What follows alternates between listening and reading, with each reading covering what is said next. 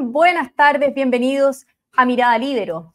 El 7 de octubre del año pasado, el grupo terrorista Hamas ingresó a Israel desde Gaza y llevó adelante un feroz ataque que le costó la vida a 4.300 personas.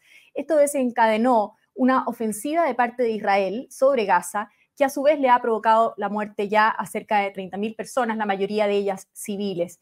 El libro viajó a Israel y estamos conectados en este momento con la periodista Daniela Vaz, que nos va a contar sobre lo que se está viviendo en esta zona.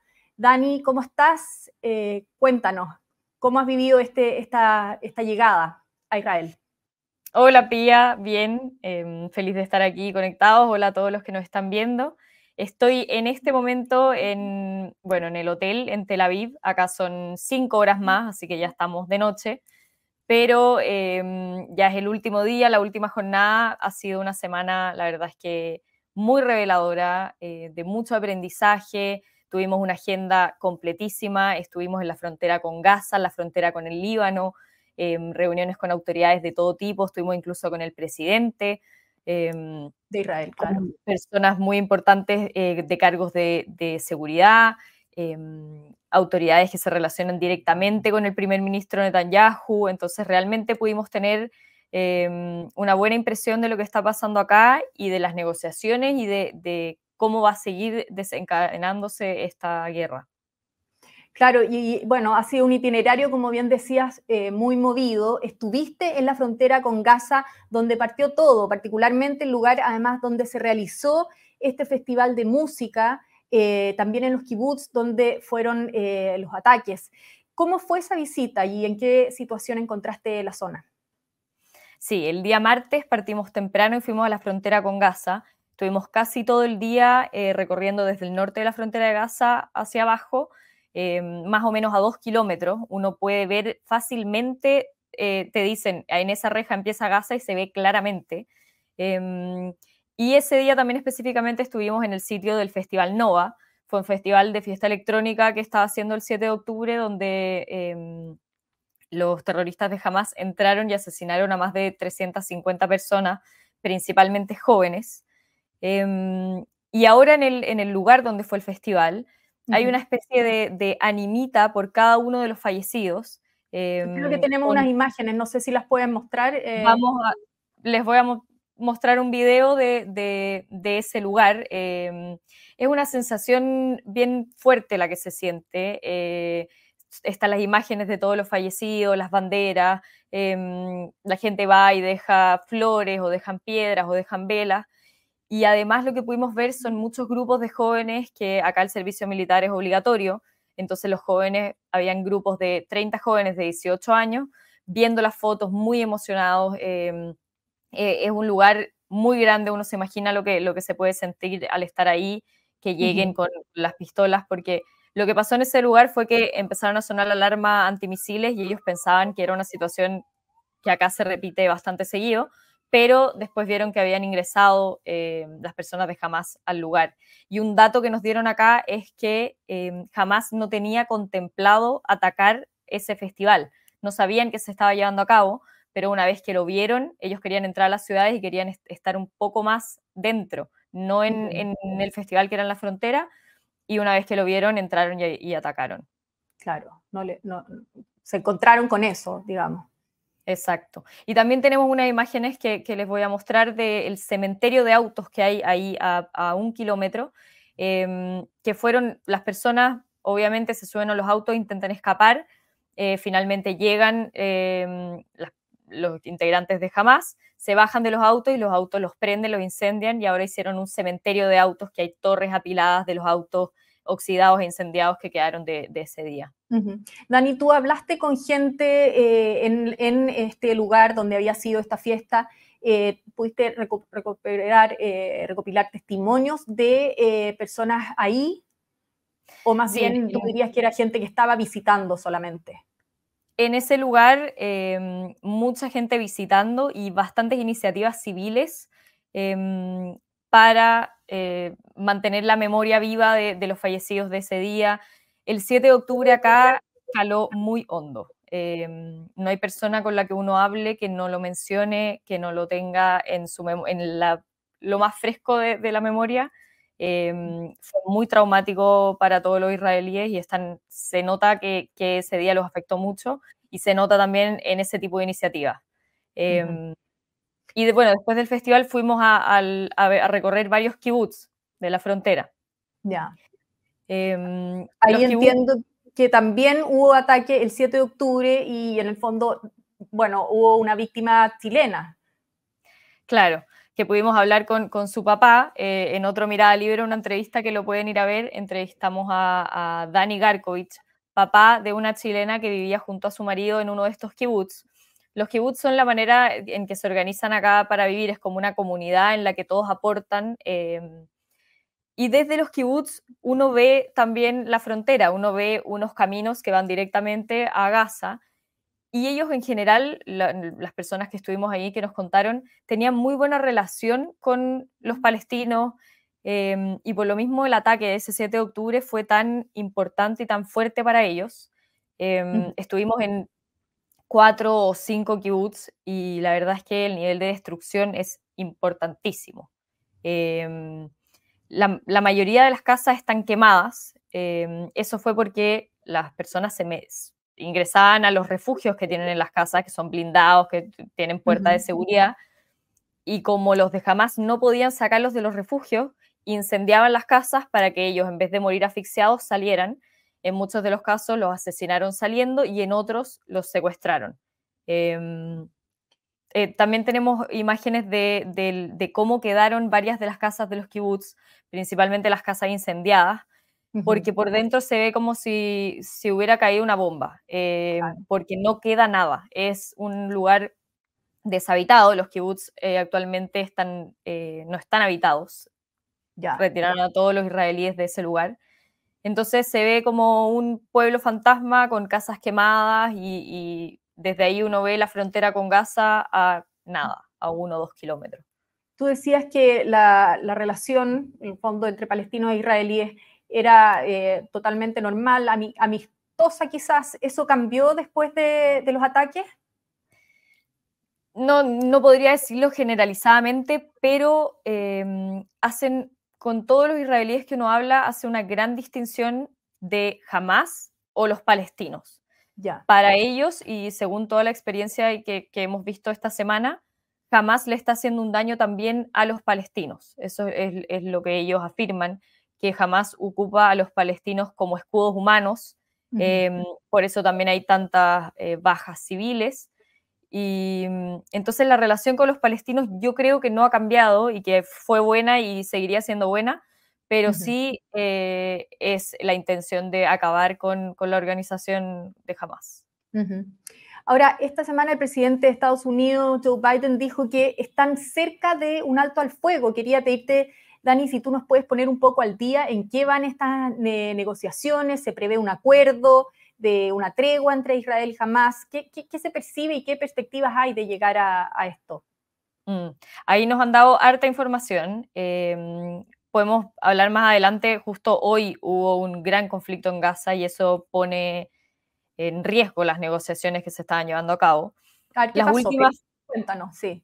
Les cuento. Em, desde Israel a Gaza llevan ayuda humanitaria empezaron a aumentar la cantidad de ayuda humanitaria en estos convoys de, camiones y em, para ingresar la ayuda humanitaria tienen que hacerlo desde el sur, que es el ingreso de, camiones grandes, y después hacer el, trayecto hacia el norte de la Franja de Gaza, donde, según los que nos, contaron hace muy poquito ahora en, la comida, eh, una persona de, de un alto cargo del, Ministerio de Defensa que se está encargando de las negociaciones y sabe de, esto, em, es que la gente del norte es la que está con más problemas de, que necesita ayuda humanitaria, más hambre, eh, en el fondo. Exactamente.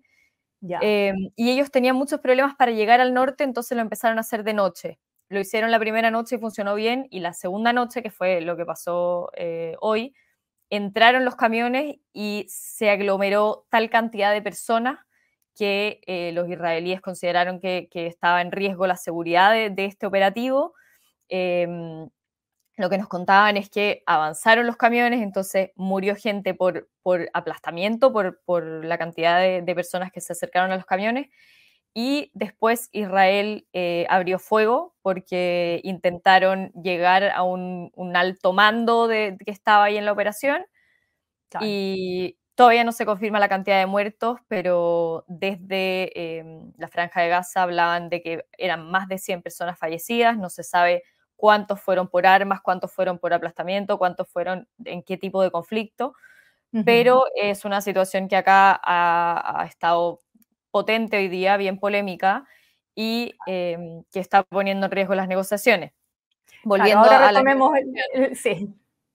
eh, las últimas fueron en París eh, y en Israel habían quedado con una sensación de optimismo.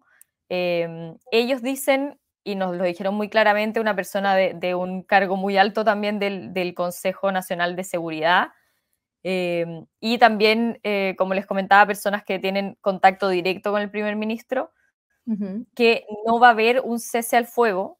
Ellos lo que van a hacer son pausas humanitarias para eh, recuperar a los rehenes.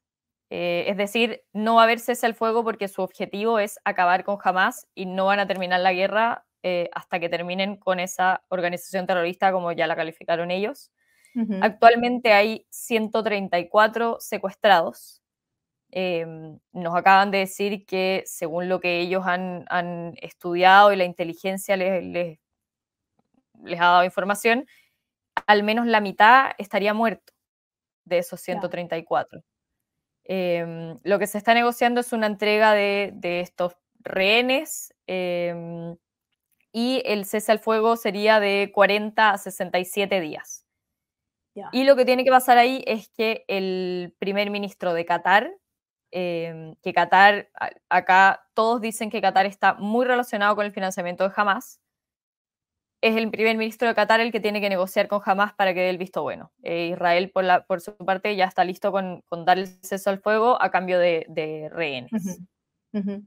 ¿Y en qué situación eh, se encuentra, eh, a ver, eh, Hamas de, de, poderío, digamos? ¿Cómo ha ido en el fondo el balance en ese sentido? Mm.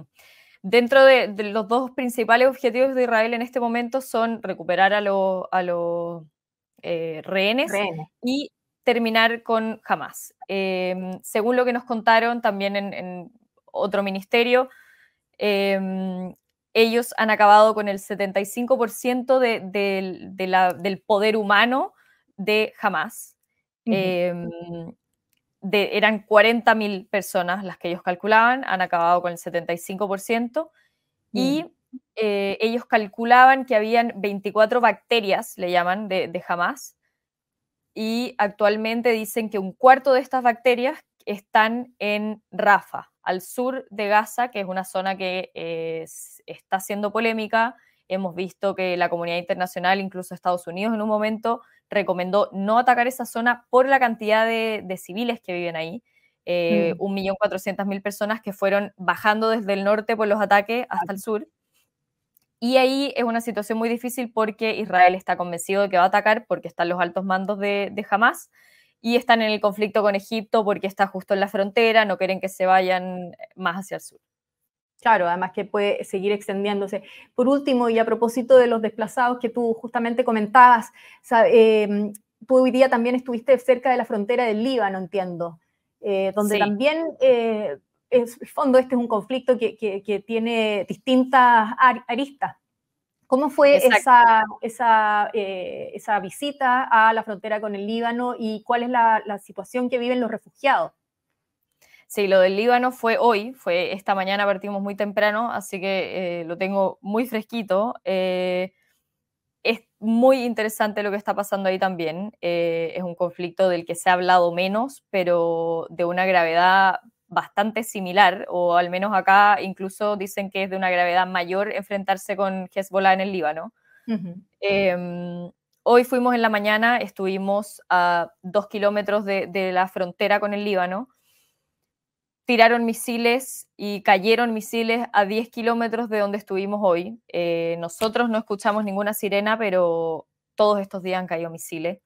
Hmm. Estuvimos incluso a metros del, domo de hierro, eh, lo vimos ahí, vimos su funcionamiento, nos contaron cómo interceptan los misiles. El domo de em, hierro que es en el fondo donde ustedes están, eh, donde se, está todo eh, el, funcionamiento, digamos, ¿no? El domo de hierro es un sistema que tiene Israel. Em, claro. Es una información confidencial, no se sabe cuánto, cuántos hay, pero es una especie de, cúpula ficticia que intercepta todos los misiles que llegan desde, desde sus vecinos, que, bueno, está el Líbano. Eh, actualmente Israel tiene seis frentes abiertos de conflicto. ellos dicen que son todos financiados por Irán con, un billón de pesos al año. Los seis frentes serían eh, Gaza, Cisjordania, Irak, em, Siria, Yemen y el Líbano con Hezbollah. En toda la frontera con el Líbano hay 100.000 personas que fueron evacuadas desde el 11 de octubre. Em, son 8 kilómetros de, terreno. Y actualmente lo que está pasando ahí es que están intentando una negociación eh, diplomática para que Hezbollah empiece a actuar 8 kilómetros más atrás de la frontera, entre 8 mm. y 10 kilómetros. Eh, hay un tratado de la ONU que lo exige, pero ellos no lo cumplen. Em, y en esa negociación diplomática están, según lo que nos contaron, em, ni Hezbollah ni Israel quiere comenzar una guerra en ese territorio porque sería, sería devastador para las dos partes. La fuerza de, cantidad de misiles que tiene mm. Hezbollah es importantísima, pero Israel está convencido, y nos lo dijeron prácticamente todos, que en una guerra eh, sería terrible, pero ellos ganarían, porque capacidades técnicas tienen más en suelo pero em, capacidad de, tirar misiles, ellos tienen más. Increíble. Bueno, Dani, te vamos a dejar porque sabemos que es muy tarde allá y que has tenido un, viaje muy, muy cansador. Eh, esperamos que tengas un muy buen regreso y bueno, acá podremos también seguir profundizando sobre todo esto. Así que muchas gracias por habernos contado todo esto. Gracias, Pía. Nos vemos pronto y gracias a todos los que nos están viendo también. Muy bien, yo me despido entonces agradeciendo a la Red Libero por, esta, por su sintonía y nos volvemos a encontrar en cualquier momento con más Mirada Libero. El Libero, la realidad como no la habías visto. Haz que estos contenidos lleguen más lejos haciéndote miembro de la Red Libero.